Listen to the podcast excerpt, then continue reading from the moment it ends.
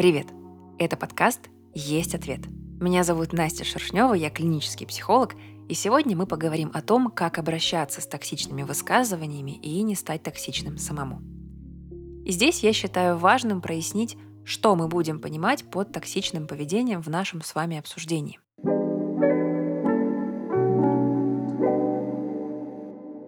В Оксфордском словаре можно найти следующее описание. Токсичность – это качество быть очень вредным или неприятным, а токсичный человек, отношения или ситуация – это те, что являются для нас очень неприятными, особенно потому, что кому-то нравится контролировать и влиять на других людей нечестным образом. В результате такого поведения окружающие чувствуют себя некомфортно, и это объяснимо. Но мы с вами можем отметить, что характеристику токсичной могут дать окружающие, основываясь на своих переживаниях, интерпретации сложившихся обстоятельств. То есть одно и то же действие разные люди могут посчитать одновременно супертоксичным, среднетоксичным или нормальным вовсе. И это будет зависеть от их опыта. Что же получается? Токсичное поведение невозможно выделить в четко очерченную категорию, и остается ориентироваться только на свой опыт в коммуникации с каждым конкретным человеком? Ответ – и да, и нет. Сам термин «токсичность» в отношении поведения, личности другого человека является продуктом популярной психологии, но не научной. Этот термин можно употреблять в любой ситуации, основываясь исключительно на своих собственных ощущениях. И, как следствие, термин не раскрывает нам проблему, с которой столкнулся человек. Давайте представим героя, который недавно пришел в новый коллектив. Он настроен на установление доброжелательных отношений, охотно знакомится и пожимает руки. Подойдя к кулеру, он видит двоих коллег, которые пришли наполнить свои кружки горячей водой. При этом они настолько увлечены беседой, что не замечают нашего героя Иногда прерывают процесс наполнения кружки водой, увлеченно жестикулируя и расписывая волнующие их события. Ожидание немного затянулось. Коллеги все еще стоят у кулера, загораживая к нему проход, то используя, то игнорируя краник. Надеюсь, мне удалось красочно описать вам происходящее. А теперь представьте, что наш герой ровным тоном, с небольшой улыбкой, говорит «Коллеги, «Извините, вы уже закончили? Я бы хотел набрать воды». Давайте пофантазируем, какая может быть реакция. Они улыбнутся, осознав, что битые 10 минут не могут отойти от кулера, увлеченные своим обсуждением. Отшутятся и пригласят нашего новичка выпить с ними кофе, освободив доступ к аппарату. Также они могут сдержанно ответить «да, конечно, проходи», уйдя в противоположном направлении. Или один из них может подумать, что в их компании не говорят коллеги. Это проявление формализма. Он не знал или хотел этим что-то сказать. Второй может быть удивлен тому, что их беседу прервали, хотя они также имеют полное право набирать воду столько, сколько им нужно. А что это был за тон? Вы слышали его тон? Он сделал замечание. А кто он такой, чтобы делать другим замечание? Это было токсично. Он токсичный. Конечно, вы понимаете, что я снова довожу пример до некоторой крайности. Но моя идея заключается в том, что, нарекая кого-то ярлыком «токсичный», мы рискуем стереть все полутона и нюансы и свести человека к одной характеристике. И, что самое неприятное, не уделить внимания тому, что на самом деле доставило нам дискомфорт в коммуникации с ним. Он правда представляет угрозу? Или я был не в духе и воспринял обычную и вежливую просьбу на свой счет? Но есть хорошая новость. Мы с вами правда умеем строить отношения с другими, ориентируясь не только на конкретные действия, но и на ощущения. И эти ощущения могут быть следствием нашего искаженного восприятия ситуации, а могут быть сигналом, что здесь что-то не так. Какой выход? Учиться переводить с языка ощущений на язык конкретных действий, существующих в объективной окружающей нас реальности. Сравните два варианта описания поведения другого человека. Первый вариант. Ты ведешь себя токсично, это неприемлемо. Второй вариант. Ты повышаешь на меня голос. Это неприемлемо. В первом варианте мы указали на дискомфорт. Но что именно его вызвало? И что с этим делать нашему собеседнику? Мы не назвали проблему, мы дали оценку человеку. Это непродуктивно. Можно потратить весь вечер, по очереди называя друг друга токсичными. Но каков будет результат? Конфликт обида, разочарование, ощущение, что ваши потребности проигнорированы.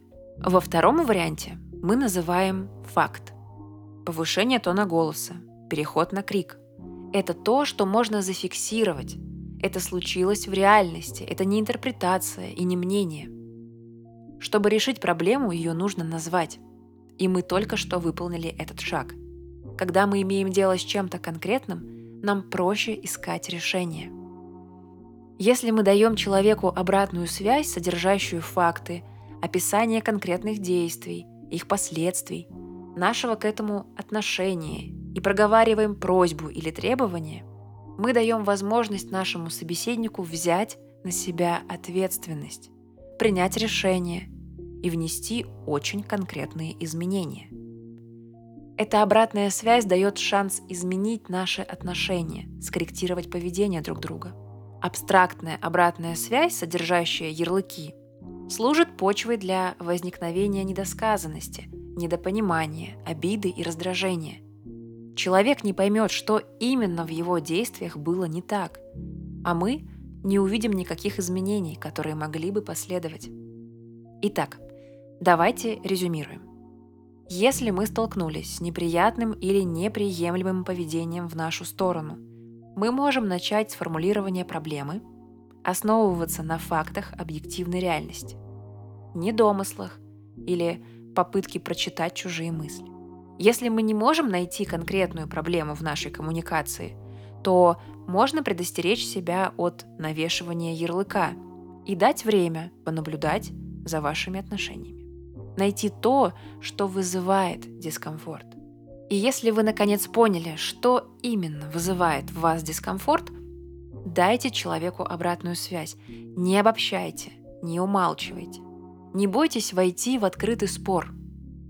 Опираясь на факты, собственные чувства и ваше желание, а также на принцип вежливости и уважения, о которых мы уже говорили в одном из наших подкастов, вы получите навык конструктивной конфронтации.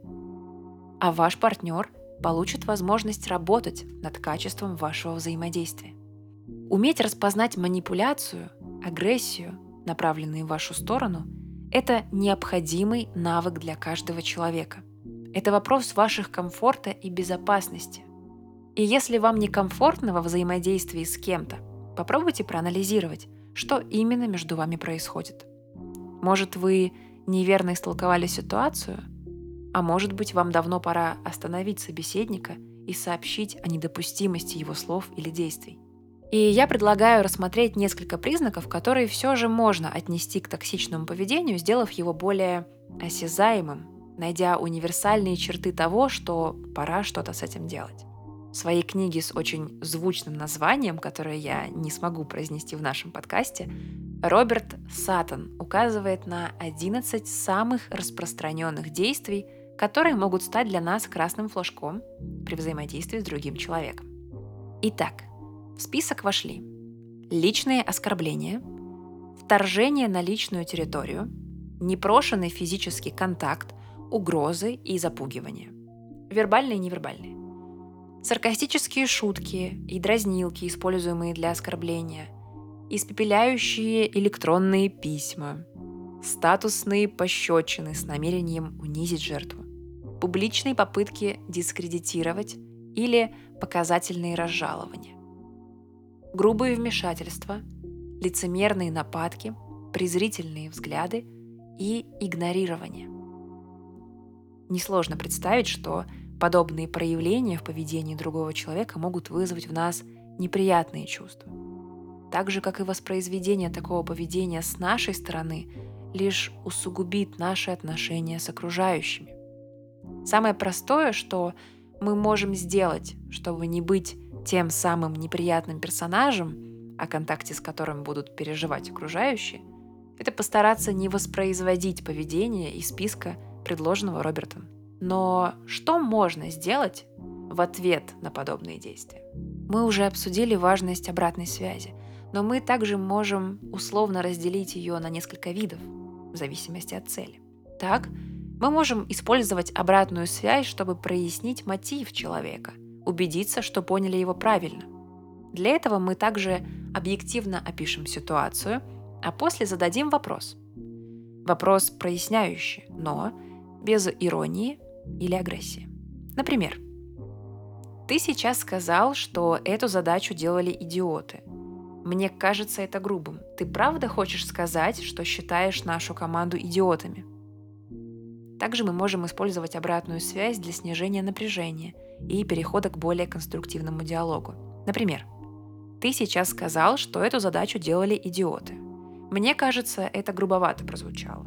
Все-таки мы выполнили свою работу. Давай разберемся, как была поставлена задача, что получилось в итоге и что нужно доработать. Или мы можем использовать обратную связь как иллюстрацию к нашему требованию или просьбе. Например, ты сейчас сказал, что эту задачу делали идиоты. Это неприемлемо.